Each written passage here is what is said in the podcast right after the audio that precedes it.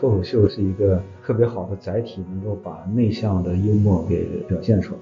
有一些危机感，但是呢，平淡的时候吧，也是真正做点事儿的时候。你火了以后吧，你不知道自己干的哪件事是对的。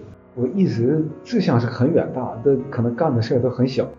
你们永远没法判断观众会喜欢什么，你只能是把自己的东西呈现出来，然后再做一定的妥协。我从来不相信大数据，一秒钟我都没信过。因为根据大数据，我绝对不会成为一个脱口秀演员。嗯，黄老师当时是为什么就是想要参与说脱口秀大会的第四季？对，也很多人也问我，第不是等第二季、第三季的时候，说，哎，你怎么没去呢？我说那个是效果公司办那个活动，人叫我去，我才能去，是不是？啊，到第四季的时候呢，他们就说是。啊，叫我作为一个惊喜选手，我就去去讲一下，然后就过去了。我觉得，我也自己也挺有收获的。那个跟年轻一批观众啊，年轻一批脱口秀演员能够交流一下，啊，看他们现在是怎么讲段子的，也是挺好的一个感觉。有一定纠结，因为包括呃播出之后也是，我的一些粉丝还说呢，哎，我看你在脱口秀大会上表演，我都没睡着觉。他说你怎么能去那种节目呢？对，有些人是没有想到，他们觉得哦，你来这比赛了吧？你 我以为你是评委呢。对，因为很多人觉得这脱口秀大会呢，呃，完全是给新手做的。呃，但我觉得吧，我就去一次也挺好的，因为他脱口秀大会它不仅有新的脱口秀演员，而且还有一些。经验挺丰富的脱口秀演员，比如说王建国呀、呃庞博呀，都讲的相当棒。那像在天之灵这个梗也是就是导演组想到的，是呃，那那我自己想到的，那是呃，因为我也是看着周奇墨怎么讲呢？我是一七年的时候在爱奇艺办过一个全国脱口秀大赛，当时他已经拿了冠军，呃，而且据说他得冠军的那二十万。元奖励呢，支撑了他继续做脱口秀的决心和这个经济来源。我听说是这样啊。他作为呃脱口秀界已经算元老了，但我一想他是元老的话，他做了，我记得好像是从一五一六年开始做的吧，也是做了五六年六七年。但我现在做了十九年了，我再往上走怎么走啊？只能叫在天之灵了。我平时讲段子吧。偏向比较低调一点，但他们现在呢就比较喜欢凡尔赛，所以就是以前有句话怎么讲呢？好汉不提当年勇嘛。但是吧，大家还都挺喜欢做这种事儿的。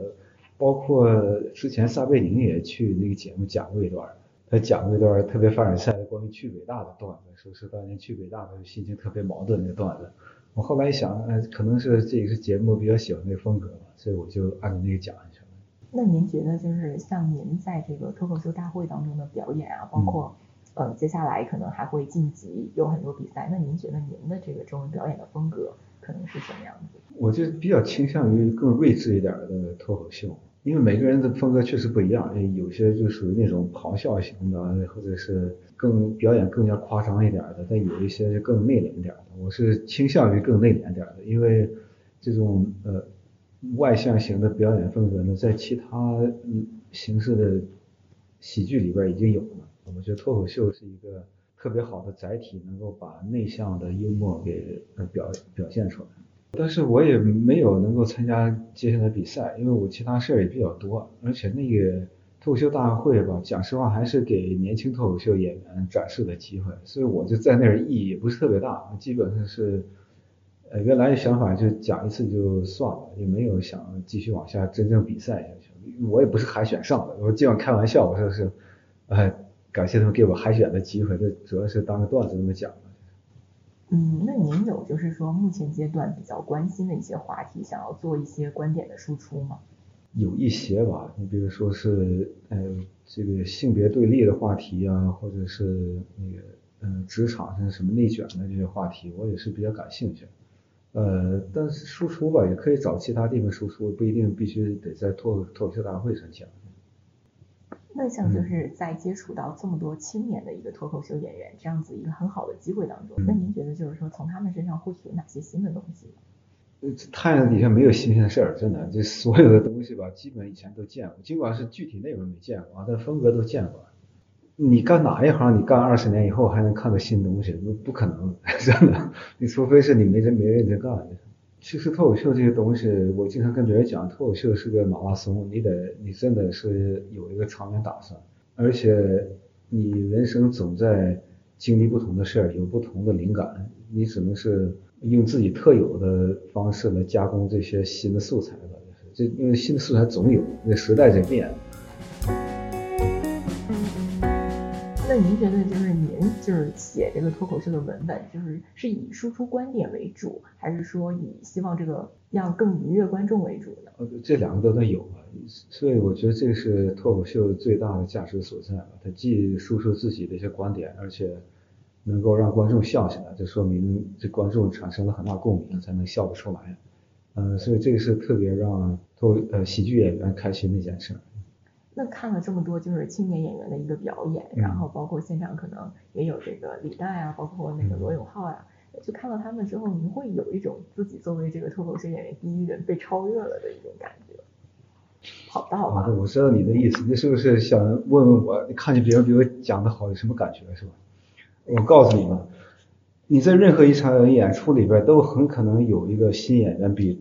那个老演员讲的好的，这是太正常不过的事儿了。全国好脱口秀演员有的是，嗯，你任何一场演出，你谁能讲的最好，现场最炸，你都说不准。那像平时就是您在呃，您会平时在微博啊，包括抖音啊，包括一些知乎上，就是去关注大家对您的这个表演的一些评价吗？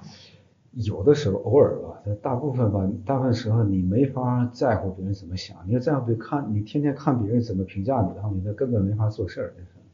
你要是稍微有过一点名气的，你都知道，你有个名气，你名气最大的一个标志就是有人总在网上骂你，而且你根本都不知道这人是谁，因为什么骂你，他就突然就来一下，就所以吧，你这这根本没法，你不能太在乎这些东西。你全世界不不全国是多少网民呢？你说每个人怎么想的，出于什么基于什么角度？很多人吧就想在网上骂一骂你，自己蹭点热度的，这都有，所以这就很难讲。你只能看开点。我记得就是有脱口秀演员之前说过，就是说线下的观众一般他们是花了比较多的钱，然后来看我们的表演，然后可能线上的网民啊，他可能是就相当于没有什么门槛，然后就看了我们的表演。那您会不会就是说也是像这种想法，就是会更在意线下的这些观众的一个反馈？对我这一点比较同意郭德纲的看法，就是他真是他就说过，就是嗯，你衡量一个喜剧演员好坏，你就看他的演出票能不能卖得出去，这也是真事儿。就是你你很多演员，你看他在线上挺火的吧，你到线下做演出，他可能撑不下来一场。但现在就是我们生活这个环境里边，大家都是信息都碎片化的，有很多很多人看的，可能三十秒信息觉得这人不错，这喜剧的这个呃本事吧，还是还得在看线下的。那就是现在可能随着这个流量啊，包括一些潮流的一些改变吧，可能是潮流的旁观者啊，不一定是在舞台最重要，那这个会使您就是有一种失落感？也有也没有，因为你说你说谁是旁观者在脱口秀里边，所有参赛这些演员都曾经是旁观。你你说那个浪潮在哪儿吧？你说，你你你你要是问题，你是觉得那个浪潮就在一个节目里边？对，我是旁观者，但是我们一直在做各种各样的节目，所以你你看你怎么看？我流量也不差哪去。你说那个，微博我照样有几百万粉丝，也不差哪去，确实。不是第一的，现在现在不是第一的，但也不会太差，就是。但我就不知道一个节目就会是潮流，如果那我在做其他节目，那他们又是旁观者呢，就是。那就是像您，就是其实，在脱口秀大会上的时候，也就是您也提到过一句话嘛，就是说，呃，李诞就是做到了您就是没有做到的，想做但是没有做到的一件事儿。嗯嗯。您觉得就是这个是一种呃，怎么说呢，谦虚啊？就是相当于在这个场合说的一个话，对，因为脱口秀演员之间都有，嗯我做到你没做到，你做到我没做到的事儿，这很正常。因为他那而且那姐妹确实把脱口秀往前推动了不少，这这也是我想跟他表达这个意思。嗯，就是您在白，就是您在白宫演讲之前，嗯经过很多年的这个籍籍无名的一个努力和准备，然后后来就在白宫取得了一个非常好的一种状态。当然也不肯定不是一夜成名。在白宫之后阶段的话，可能我们会想，就是不光是我们嘛，可能大众会想说，哎，黄西是不是代表过去了？然后是不是流量趋于平淡了？他们会有这种困惑或者是想法的话，您会希望就是要做一个回应吗？我也不需要做回应，真的，他们这呃怎么看吧，真无所谓，因为这东西你得看透点，有的有一些东西确实是就别人的想法，就在流量为王的时代，大家这是大家唯一看的一个东西啊，这个我也没有办法，所以就是。你现在，我可以现在告诉你，我就可以预言，你现在在网上看这些脱口秀，你到了五年之后，百分之九十五的你觉得都觉得是垃圾，真的，你咱们就走着看，不是不是对谁苛刻，这在任何一个行业里边，百分之九十五的人就混饭吃了，在任何一个艺术领域里边，百分之九十五以上作品全是垃圾，这都都是一样。网络上为了吸引眼球说一些话啊，出道即巅峰啊，这什么啊默默无闻一夜爆红，这都是网络上或者想炒作或者想吸引眼球的一些做法。那这东西我也可以理解，但是。绝大部分人一夜爆红都是有原因的，他都是背后付出了好多努力才才能到那个地步。在中国不有一句话是台上一分钟，台上台下十年功，呃，全世界都是一样的。而且你做出来以后啊，大家觉得，哎呦，那怎么突然火了？其实人一直在那做多少年，你只不过没关注就是。那您觉得现在是处于一个平淡的阶段，还是说处于什么样一个阶段？哎，有一些危机感。但是呢，是平淡的时候吧，也是你真正做点事儿的时候。你你真正你火了以后吧，你都不知道，你都不知道自己干的哪件事是对的，真的。所以挺多人，挺多时候吧，大家骂艺人，你怎么能这样，怎么那样？你真正火的时候吧，有的时候你那个判断力是没有那么好，所以就是，尤其是你年轻时候火的时候，确实得小心点。但是我还是希望能够，希望能够好的作品。您就是怎么去理解脱口秀行业当中就是迎合观众和表达自我这两者之间的一个关系？那肯定呢是一个妥协吧。有的时候你觉得自己特别想表达东西呢，观众可能还没有接受，所以你还得改变一下表达方式，这是挺常见的事儿。那很多时候都是大家觉得，哎呦，你这个呃这个风格现在不流行了，得换。那当你说，我觉得我换了以后，那我还是谁呢？我就只能是保持自己风格。就那您在就是上舞台之前，就是像我们这个段子写出来，肯定要试一下这个包袱到底响不响嘛？对。那像这种试验的过程当中，您一般是去线下的这个开放麦吗？啊，对啊，在线下俱乐部也好啊，有时候专场也会试几个新的。你挺多时候是做了一件事儿，你觉得挺有意思，但你回头再仔细想一想，回味一下，然后自己写出来，写出来再到舞台试一下。我觉得这个就是啊脱口秀最核心的东西。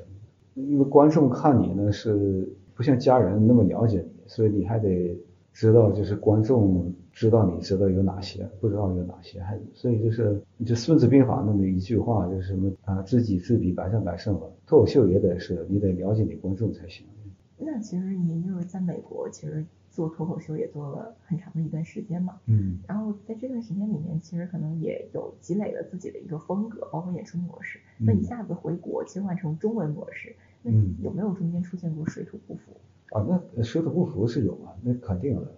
呃，而且如果你试图把英文段子直接翻翻成中文的话，那肯定问题特别大。呃，主要还是文化背景不一样，大家对同一个词儿的反应肯定都不一样，所以还得很多时候得从头再开始写。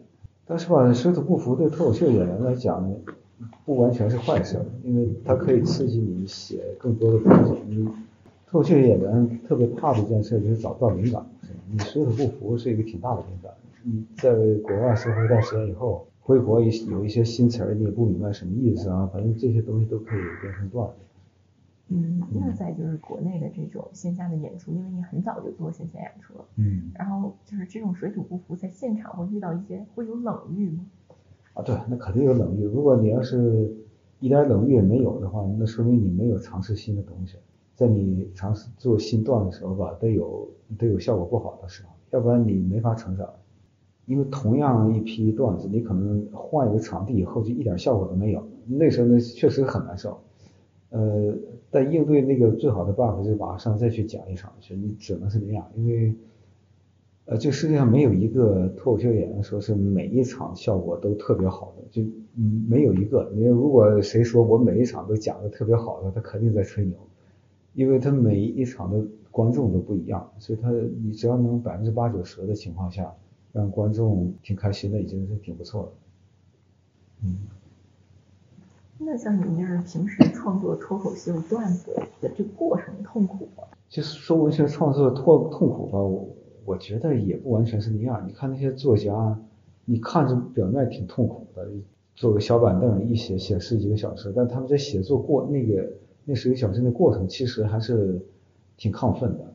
我觉得脱口秀创作也是一样，你要是真正创作好了以后吧，那你一个小时、一个半小时过去之后，你可能还是有一种特别兴奋的感觉。有像我呢，就当时创作挺嗨，他过了一段时间一想，哎呦，你可能也没啥意思。我觉得最理想创作就你先写完东西以后吧，在那放到放它一两个礼拜，嗯，过一段时间以后再回头看，你还觉得好笑的话，那那才应该值得去试一下。其实最好尝试的方式就是上台讲，讲完以后效果不好吧，你就有动力再再写下去，或者是再换个段子也好，再再重新编一下。就刺激创作最好的方法就是表演，就就脱口秀演员来讲。嗯。你有就是研究过说，哎，同样的包袱怎么这一场这么热，那一场那么冷，就是可能遇到不同的观众，化学反应会不同。对。就你有总结过说怎么去避免？就是全场冷的这种情况出现。第一个吧，就是你一定得知道，即使你特别紧张，观众看不出来你紧张。有的时候你一个包袱没响，观众不知道那是个包袱，你继续往下讲就行了。如果连几个包袱没响的话，你也可以就是诚实点，你跟大家讲，哎，你说这个这个包袱其实是打磨了好长时间，没想到大家一点都不喜欢。你这么承认一下以后吧，这观众很多时候也是一看 这个挺老实。也也就会笑一笑，然后继续往下讲就行了。所以包袱不要太重，就尽管放心讲，然后在台上诚实一点。当然您不能说是这一场演出全是新段子，那个危险性比较大。所以我建议就是一般把你倒数第二好的段子放最前面讲，那最好的包袱呢放在最后，那中间你可以试一下新的包袱。嗯，那在舞台上就是最开始的时候也是非常享受舞台。哦，最开始。那很矛盾，就是一方面觉得想把它讲好，另一方面到舞台上以后吧，也确实很紧张，很害怕。那时候是经常在白天就白天练一天，就为了讲五分钟，然后到台上以后经常忘了，就特别紧张那时候。有时候特别紧张吧，但是有那么一两个包袱响了以后，还是挺高兴的。而且那个成就感是即时的，它不像你拍剧啊、拍电影。拍完以后再等个两年才上映才有反馈，那个真是就是剪完以后马上有反馈，特别及时的反馈就是让你觉得特别高兴。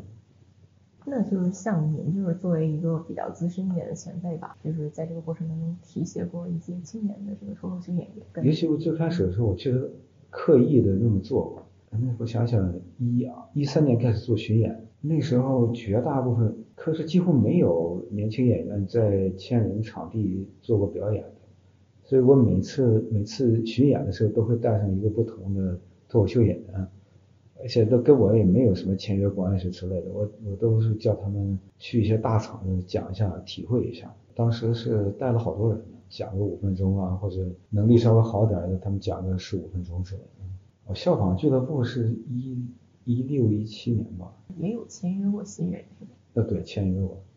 但讲实话，我们对他们没啥约束，演员都可以去其他地方讲，其他人呢也可以到我们这讲。我现在出去巡演，有时候也是就到其他城市，包括一些在上海的商演，那时候很少有俱乐部在外地演，那时候我们也在上海商演过，也做过培训班。像现在在效果里边那个 Rock 也是去过我的培训班，其实挺多人去过。俱乐部的当地俱乐部的创办人还跑来看我的演出，演出之后来找我，他说：“哎，你记不记得我当年在那个呃效仿讲过怎么怎么地？”我一听我还觉得挺高兴，最起码还是带出一些人，让这个让脱口秀还更普及了一些。那您觉得就是您像目前阶段的话，主要精力是放在哪？哦，我主要精力是有几个事儿吧。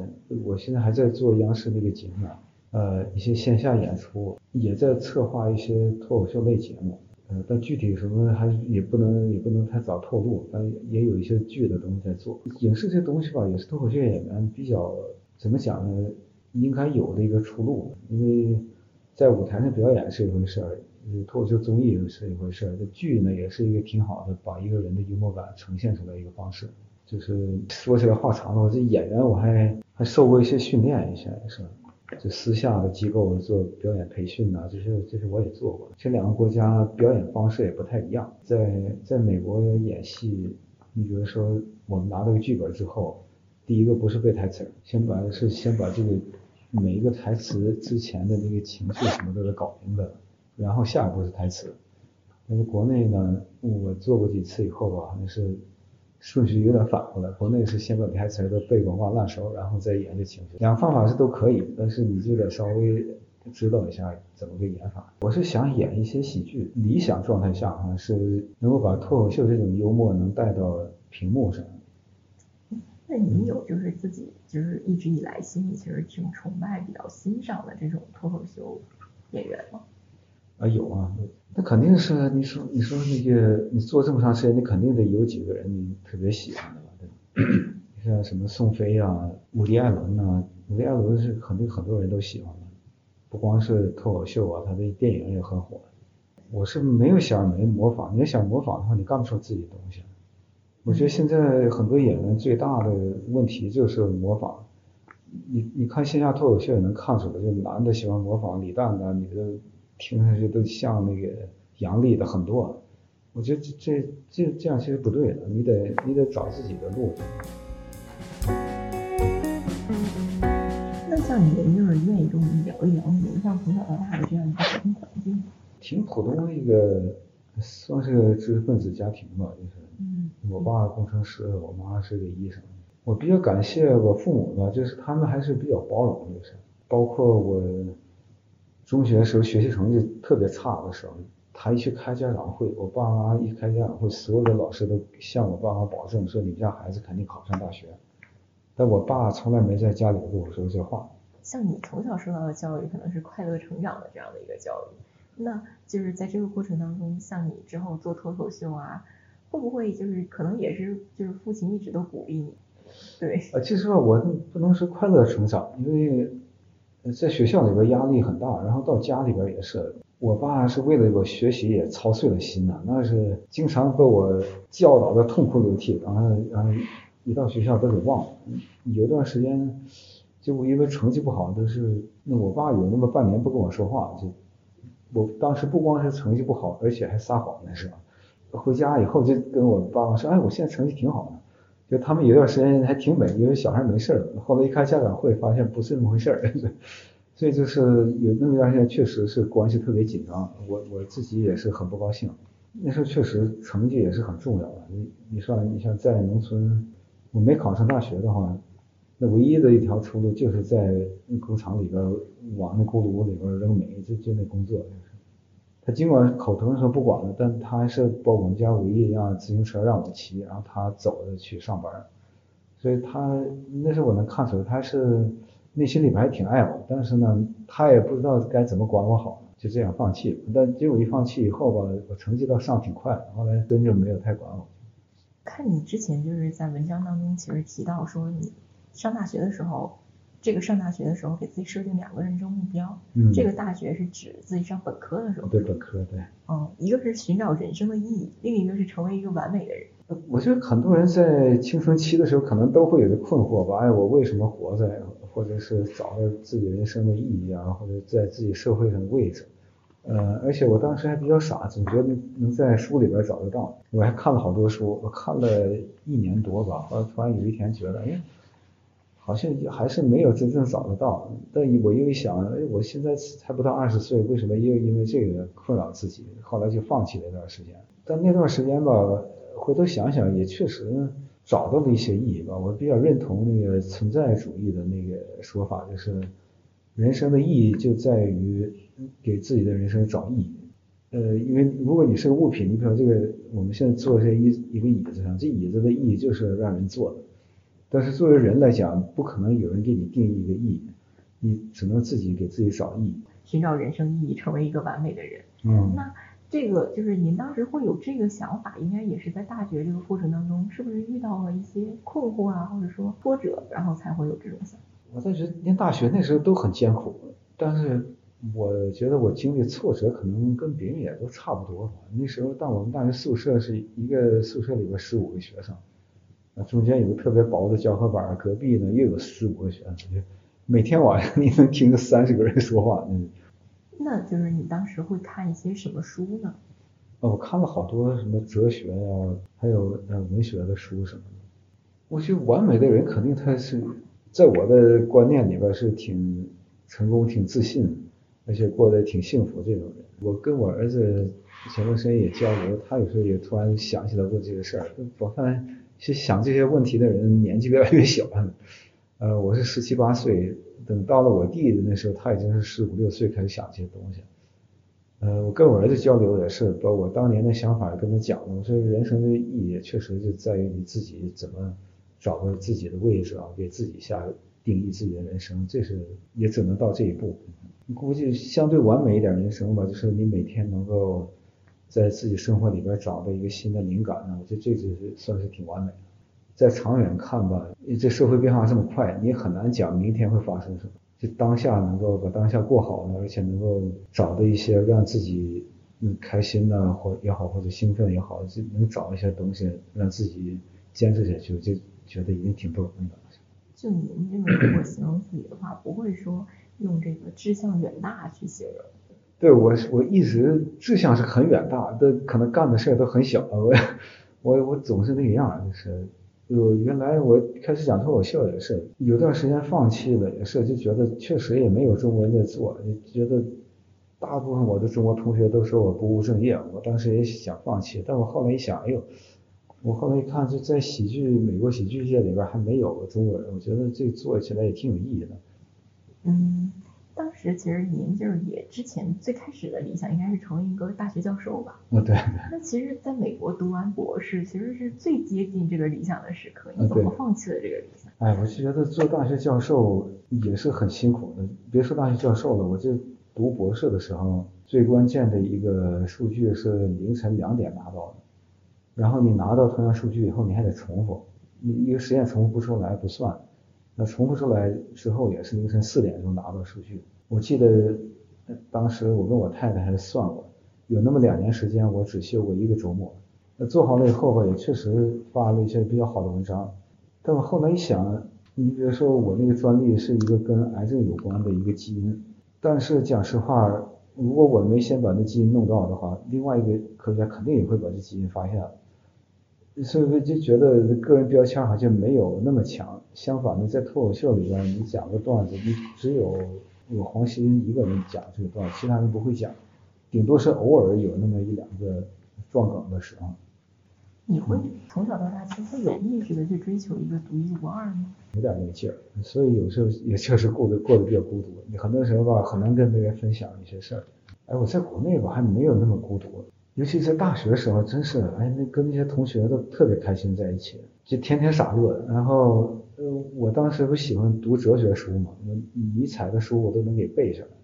然后在我们宿舍一背，我们宿舍人手一本尼采。那时候大学的时候是挺开心的，总体来讲挺开心。然后到了研究生的时候是感觉一直感觉压力特别大。我是考第一进去的，但我还是总觉得跟别人那个履历比就不行了。一个 我是吉林大学的，他们是什么？哦，对啊，是保送清华的，保送北大的，所以就感觉确实那时候压力很大。我就感觉当时我对北京都没有什么好的感情，我就觉得北京是一个就你死我活竞争这么一个地方。我跟大学同学感情是很好的，但有的时候大学同学来了，我顶多可能陪他们一天半天，陪不了时间长的。他不像我在念大学的时候，高中同学来住我呢，一住就住要 住一两个礼拜一个月也没事儿的。到了一到研究生那样这种事儿就相对少点。之前就是您有过一段时间写日记，这个是什么阶段的时候？啊，对，我，嗯，你刚才说这个受挫折感最大的时候吧，其实还是出国之后，那时候挫折感真强。我在国内再不济也是，那时候我考研的时候有机化学一百分儿，理论上东西基本上没有我不会的。我我记得当时我高五一年级的有个学长特意跑宿舍来看我，我都不认识，我说你为什么来找我？他说我就想看看有机化学能打满分的人长啥样。那到了美国以后就特别吃亏，嗯我的所有的科学那些东西全是用汉语学的，然后到那以后，我既听不懂也表达不出来，哎呀就觉得到那以后觉得像傻子似的。那时候我就记得有一天晚上，我对自己发誓，说我这一辈子再也不会去另外一个文化里边去去生活，这就太太难了。那时候觉得，其实在美国博士毕业以后找工作是一件非常难的事儿，呃，大部分人就都是做。博士后不是因为他们想做，是因为被逼无奈。博士后工作好找，因为博士后收入薪水特别低。但到了公司以后，公司的环境它也不完全是看你个人怎么努力。呃，我当时得胃病也是在工作头一年的时候，那时压力确实很大，你周末也去工作。但工作之后，公司里面也很乱。那时候是一个，呃，就是。创业公司是压力巨大，我当时带那么一组人吧，经常我都我当时都特别吃惊，这些人怎么对这生物一点概念都没有，连蛋白和 DNA 都分不出来，这帮人，呃所以吧，就那时候是确实很累，然后搞得我胃都不太好，那段时间也很压抑，而且而且尽管工作那么努力。成绩不太被人认可，而且公司效益还不好，所以那段时间确实很压抑。毕了业以后才开始写日记。念书那时候吧，我还特别天真，觉得美国没有歧视呢。那时候，那时候谁要跟我说美国有歧视，我还得跟他争论一下。但毕业以后，我才真正感觉到，我天呐，那那地方有多难。那时候其实是有过后悔去美国读书。啊，对，是就是有一个有一点后悔，因为我在北京也是。再压力大，再自卑，还是有一帮朋友，那个大家没事周末一起做点饭菜，看谁吃的多呀，什么还经常这种无聊的比赛啊，是什么？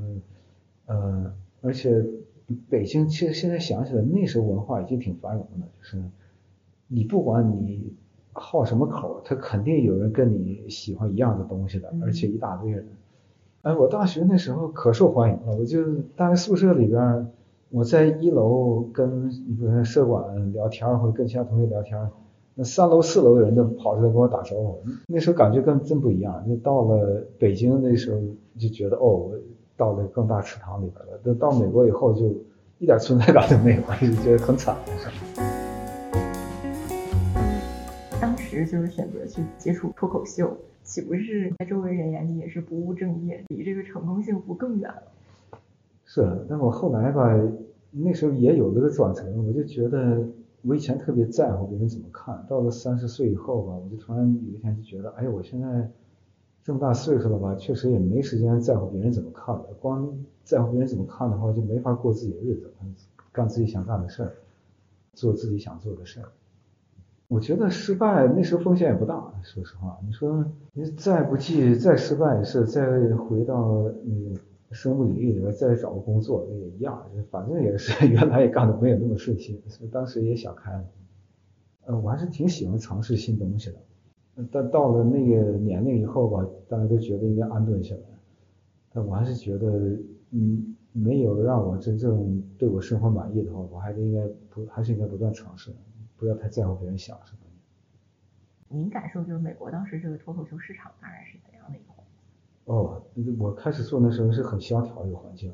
那美国脱口秀市场在上个世纪八十年代那是特别火，然后突然到九十年代中期以后就没落。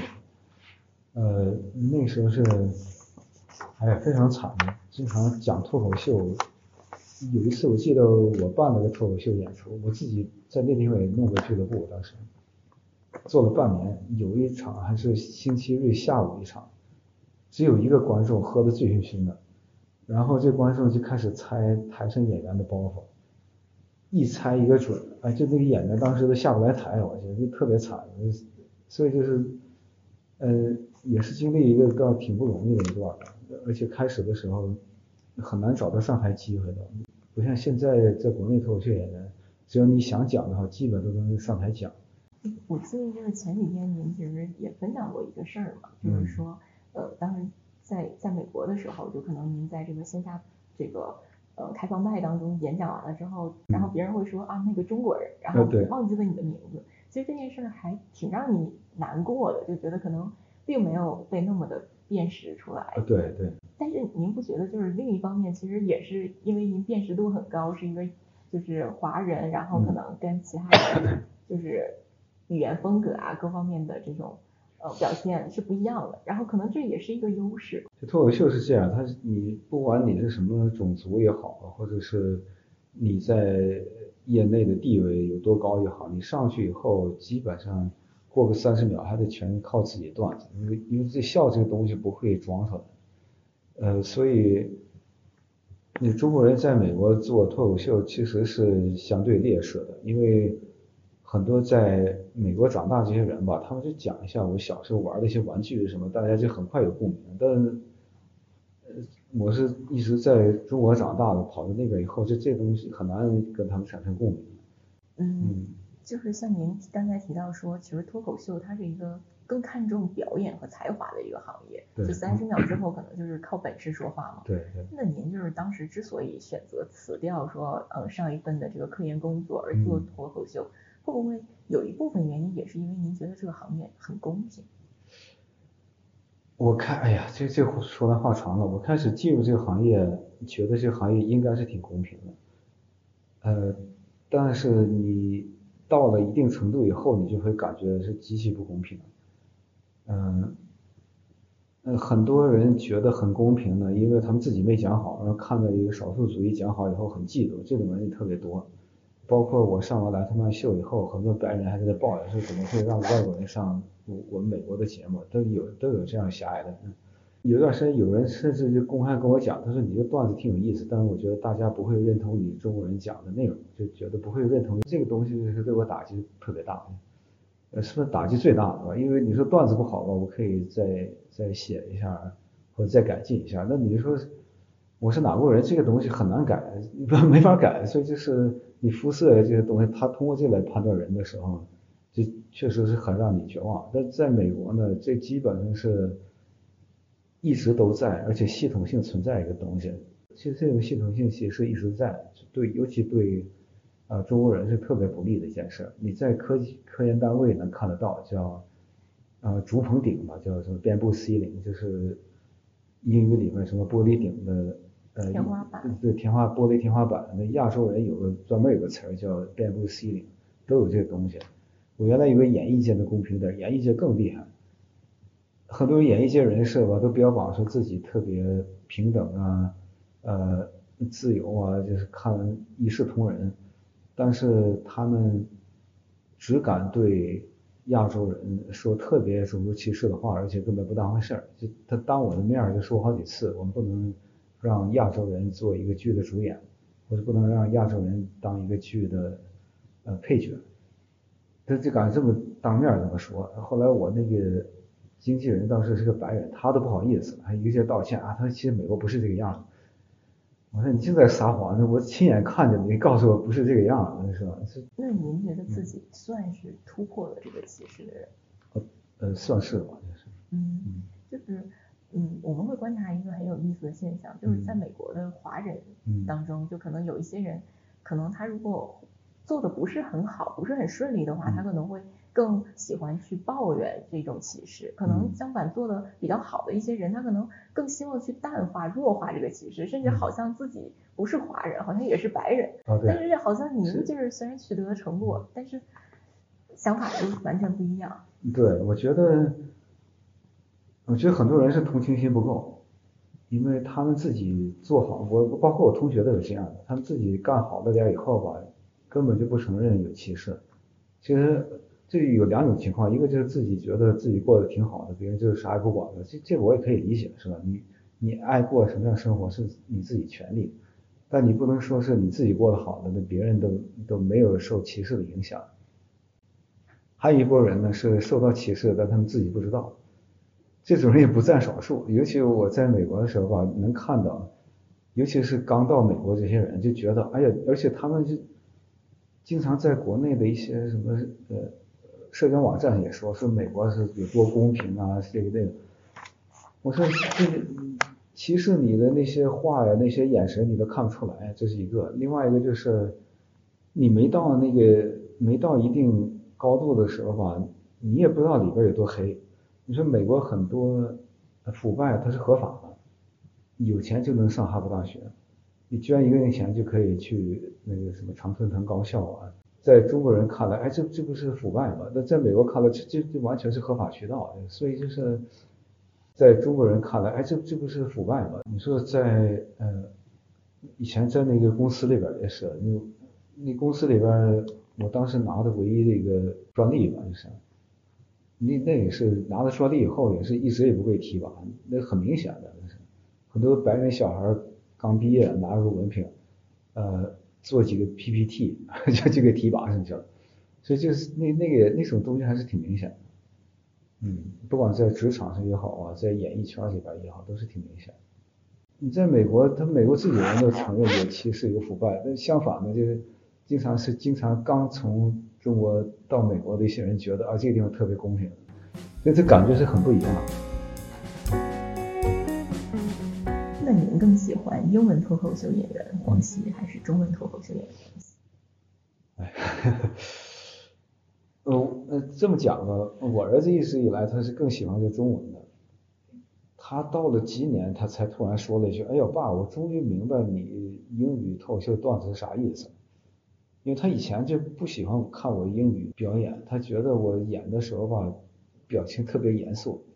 他总还问我，他说：“爸，你你看是为什么像生气的样子？”他看的吧，也是什么莱特曼秀啊，是白宫那表演，可能可能。有社会背景的东西比较多点儿，他也不太理解。那现在一点一点明白了。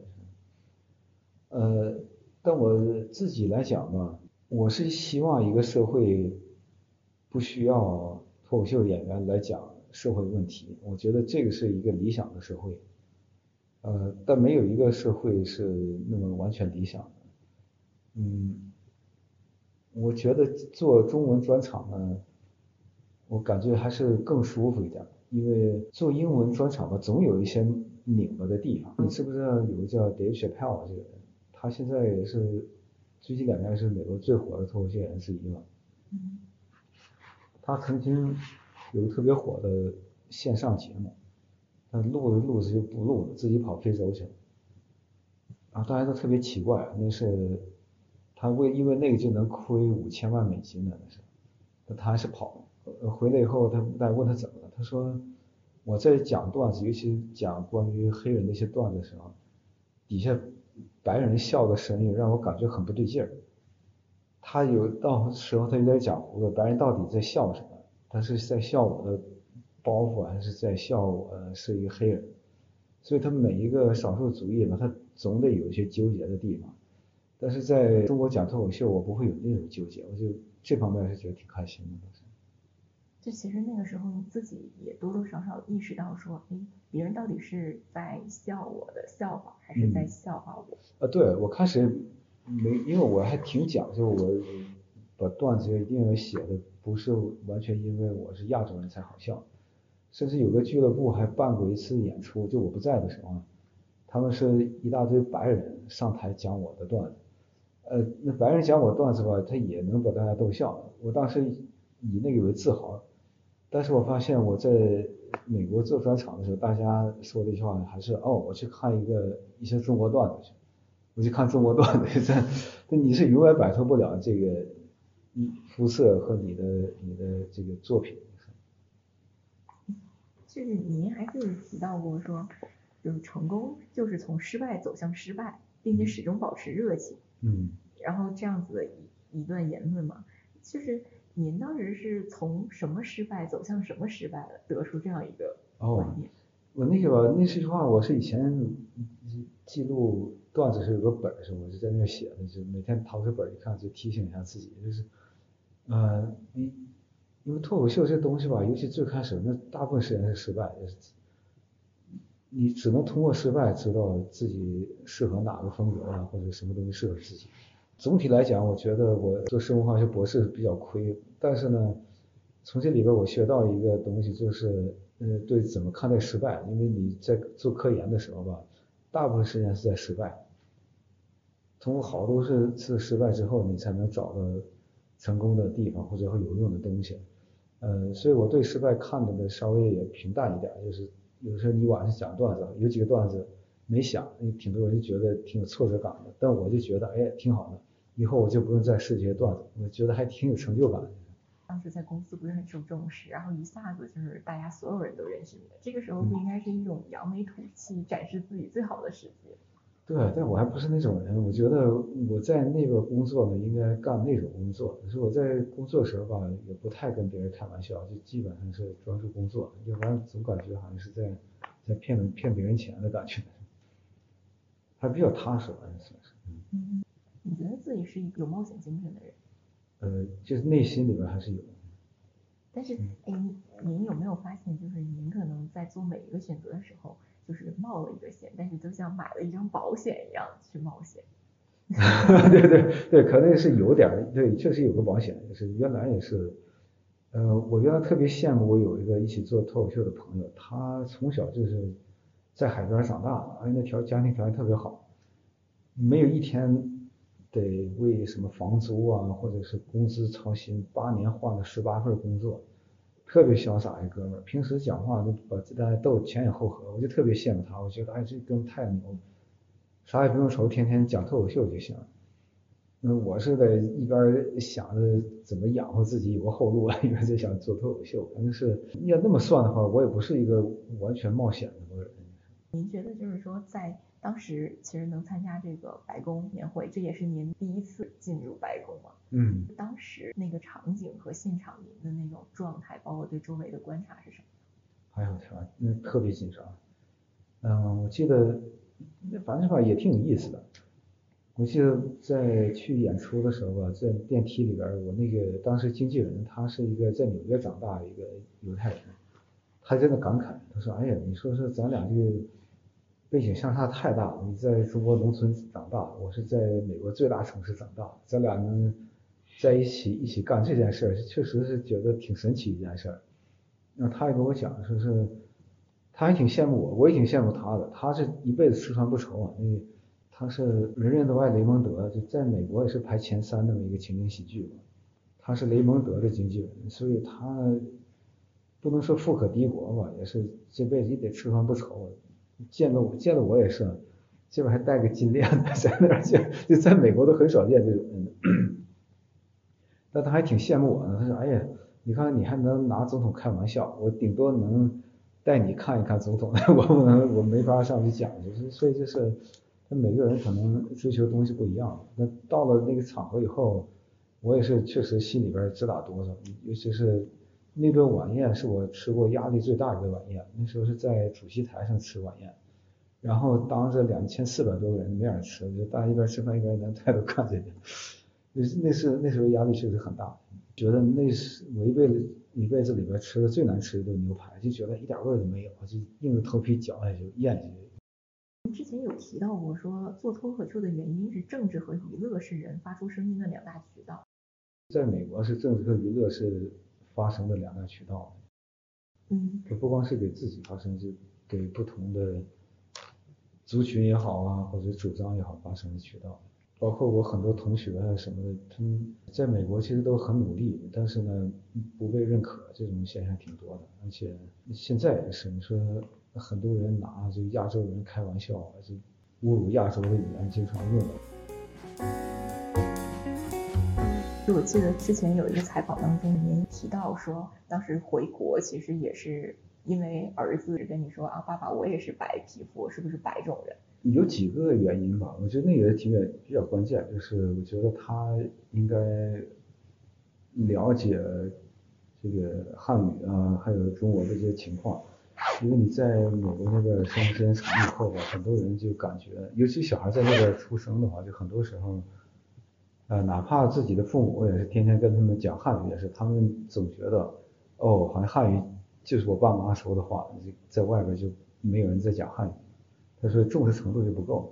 但他们一到中国以后就明白了，哦，这这汉语还这么多人用，呃，而且这个呃中国文化也是有特别吸引人的地方。你像你在美国吧，很难完全接触什么《西游记》啊，这这些《水浒传》的，有很多小孩特别感兴趣的东西，但在中国就很容易接触到，还是有一定压力吧，就感觉不知道在国内能做成什么样。对，反正其实讲实话，就回国也是肯定也有困难，因为。毕竟国内那时候对脱口秀认识的特别少，我总跟别总得跟别人解释这个脱口秀到底跟相声什么区别，就总得总有这些事儿。但是呢，又是一个特别好的机会，我也是确实相信这个脱口秀，因为它不是基于某种方言的，所以我就觉得肯定会火起来，而且是在年轻人里边更会有市场，因为我发现就是。越往后年轻人吧，就个性越强。就我现在跟你，比如二十几岁的人在一起，我就觉得我可能是特别没有个性的这种人，就比较随和。但现在现在小孩都很有个性。您当时回国的时候，其实引发了挺大的一个热议吧？呃，对，就因为那个那时候也是，哎我天，就是总在网上挨骂，因为那时候有很多愤青吧，就觉得，呃，你为什么要回中国呀？又什么？哎，反正是。所以从那以后，我就开始一点一点尽量少看网上的东西。有的时候吧，你根本不明白为什么他会出来骂你。不去央视做节目又怎么了？你说一，呃，哎呀，反正 就一言难尽。有时候你真搞不清一个人出发点是啥。我就做一些节目，既有点科普，然后还有一些脱口秀，不挺好一件事儿。但是很多人就就在那里开始骂我，我也搞不清。就当时就是在央视做节目，这个是在您回国之后就是跟您沟通，还是说回国前就已经邀请您？呃，大概是那个时段吧，因为我在呃，我和中信出了本书，在二零一一年的时候吧，就黄过的黄，西过的西，现在已经可能没有不再印了。呃，出了那本书以后吧，我就在国内做了很多宣传。我在过国内做宣传的时候，就有有那么点收获。一个就觉得，哎，我做演讲的时候吧，可以也可以让观众笑，就是这种脱口秀这种形式。尽管我是演讲，但我还是中间插一些段子什么的。其实，呃，在国内做感觉做脱口秀可能也会有前途。啊，另外一个就是，当时央视来找我说是能不能主持这个是真的一个节目，叫我去。啊，试录一下，我觉得这也是个机会，我就试了。对于一个您是七零后嘛，央视可能也是从小看到大的一个节目，就是认可度还是蛮高的。那在做节目的这个过程当中，有没有遇到一些怎么说呢困难啊，或者说比较难的？哦，对啊，因为在在央视做节目要要求相对高一点，嗯，因为我是从小到大在东北长大的，所以普通话有的时候没那么标准，所以还得。都得刻意注意一下，要不然的话会那个你你万一哪句话或者是哪个词儿没有发准的话，会很多人会有意见，反正是嗯，那这个得注意。后来在这地方花了很大功夫，注意纠正一下。像我们老家说话都没有卷舌，我还得注意这哪个是平舌，哪个是卷舌。但是只能是咬咬牙克服。但是吧。呃，其实所有的事儿吧都有两面。一方面呢，我跟其他主持人确实那个路子不太一样。但另一方面呢，这也是很多人能记住我的原因。就是我记得有的时候我带我儿子去公园里边，呃，带他去什么买个票之类的，是很多人看都不看，一听声音就知道是我，因为他我声音辨识度还相对高点儿。所以吧，有的时候就是，呃。嗯，有点个人特色可能也不是坏事，大家能记得住的。像你就是其实表达做英文脱口秀和中文脱口秀，其实内容肯定是不一样的嘛。对。就是可能在英文脱口秀当中，你会聊很多就是关于政治啊，包括种族方面的一些话题。嗯。然后其实这种话题，因为您自己亲身经历，也确实觉得这方面会有一些不满的地方嘛。那是不是说更有一个倾诉欲去表达？但是可能中文脱口秀就可能。至少在中国，可能没有遇见哪一件事儿让你觉得特别不满意。嗯嗯。就没有那么强的倾诉欲。其实吧，在国内没有这个种族上的一些呃问题，也是一个挺好的，对我的也是一个挺好的释放。因为在美国也有个问题，就是他一看你是亚洲人，就觉得哦，你肯定应该讲亚洲人的东西。而且他们在谈论其他事儿的时候，他不会找你，就来找你就是为了让你聊一下跟亚洲人有关的东西。所以这个很很窄，就对亚洲人的感觉就是你只能了解一些亚洲的东西，你对美国的东西不了解，其实根本不是那么回事儿。你但是呢？那主流媒体就觉得哦，那个我我们不想听到这种声音，就呃，在国内能讲的范围其实相对更广一点，而且我在国内做的，我感觉能做的事儿也更多，那个就没有说是像呃在美国主流社会那种先入为主的这种概念。您回国其实当时也是抱着就是回来大干一场的这样子的一个决心吧？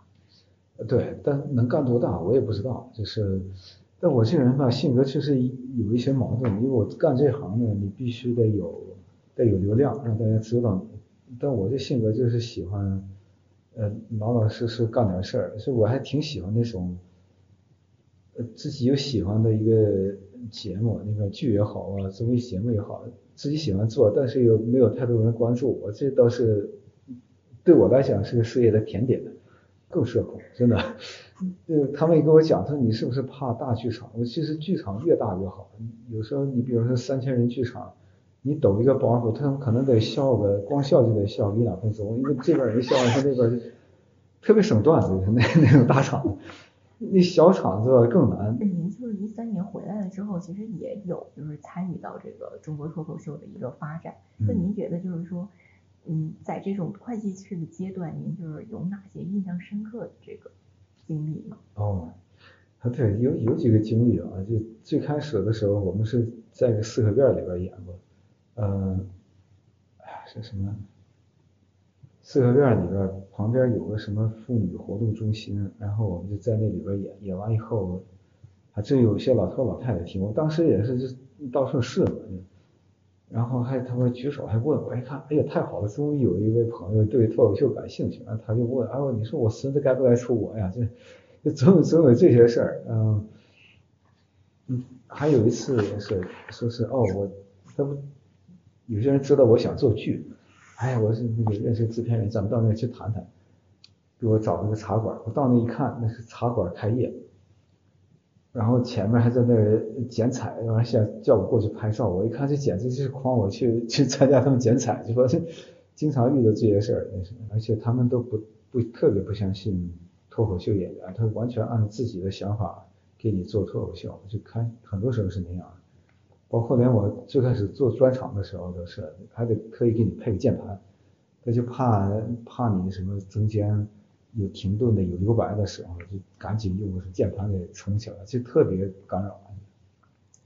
就是您当时就是主持那个是真的吗？嗯。现在也主持嘛。对。然后其实这一档节目是一个互动求证节目，就是我也看了几期。嗯。就可能您在里面呃扮演的角色更多的定位是一个主持人，可能真正有机会分享脱口秀，可能就几分钟的时间。是。那您就是这个是真的吗？一三年就开始做，嗯，一直到现在。那这几分钟的时间，它能满足您的这个分享欲望吗？对，我也一直想在做这个东西，但最起码吧是给了我这么个机会。嗯，我最近也是，我开始也吧，但也忙。最近我上了快手之后吧，很多嗯那网友还说呢，说当年他就是嗯吃饭他总在看这个节目，或者是一放学赶紧跑回家去看这个节目，其实。因为现在大家不太看电视，所以它影响力可能没有在网网友中间影响力没有那么大。但是很多人看电视的人还是知道这个节目啊，尤其在呃头几年的时候，呃很多人还在那个重复我的段子啊。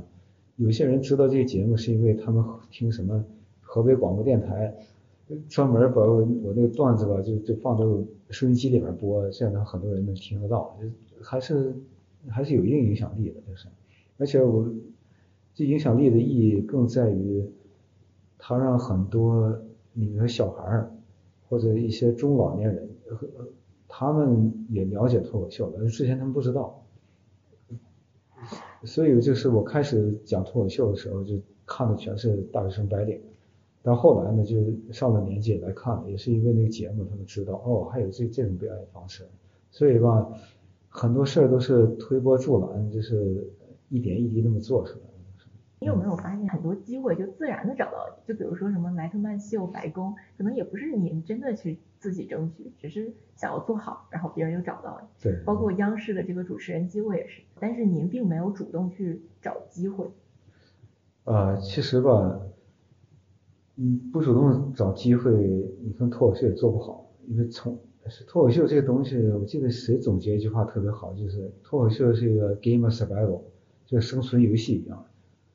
你永远不知道你下一个机会在哪，所以你总得去找去。我我原来是讲找脱口秀也是，没有上台机会怎么办？你只能是像我这种内向的人，也得是开着车，不管是那个刮风下雨也好，开车到俱乐部里边，问谁是组组织者呀，谁是老板，到那以后还得自我介绍，去了那儿以后还没机会上台，这种事儿都干过，所以任何机会都是来的不容易的。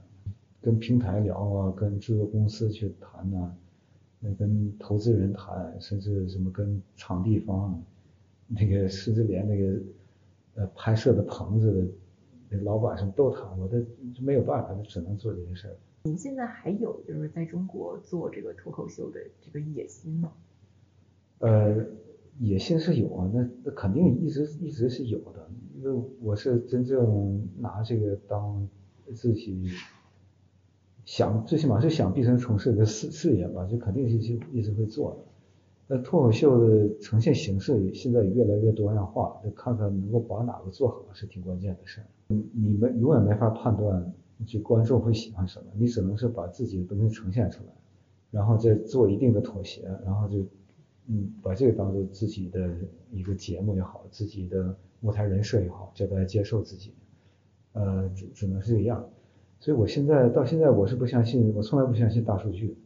他们整天讲啊，大数据说是你的什么受众层这个，我就觉得那，哎呦天，真是浪费时间，从一一秒钟我都没信过。我为什么不信大数据呢？因为根据大数据，我绝对不会成为一个脱口秀演员。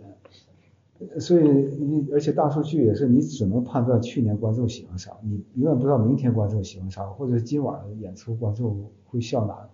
你对哪个笑点更感兴趣？大家都觉得哦，黄西是比较精英的，怎么怎么地。其实你看也不是那么回事儿。你到三四线城市也好，有很多人也知道你那个，呃，是真的吗？其实一个特别接地气的东西。所以其实很多大城市的年轻人就觉得那个那个不是脱口秀，但是那个很多东西其实是针对。三四线城市的人讲的东西，因为你毕竟中国这么大，在一线城市的人不是占绝大多数。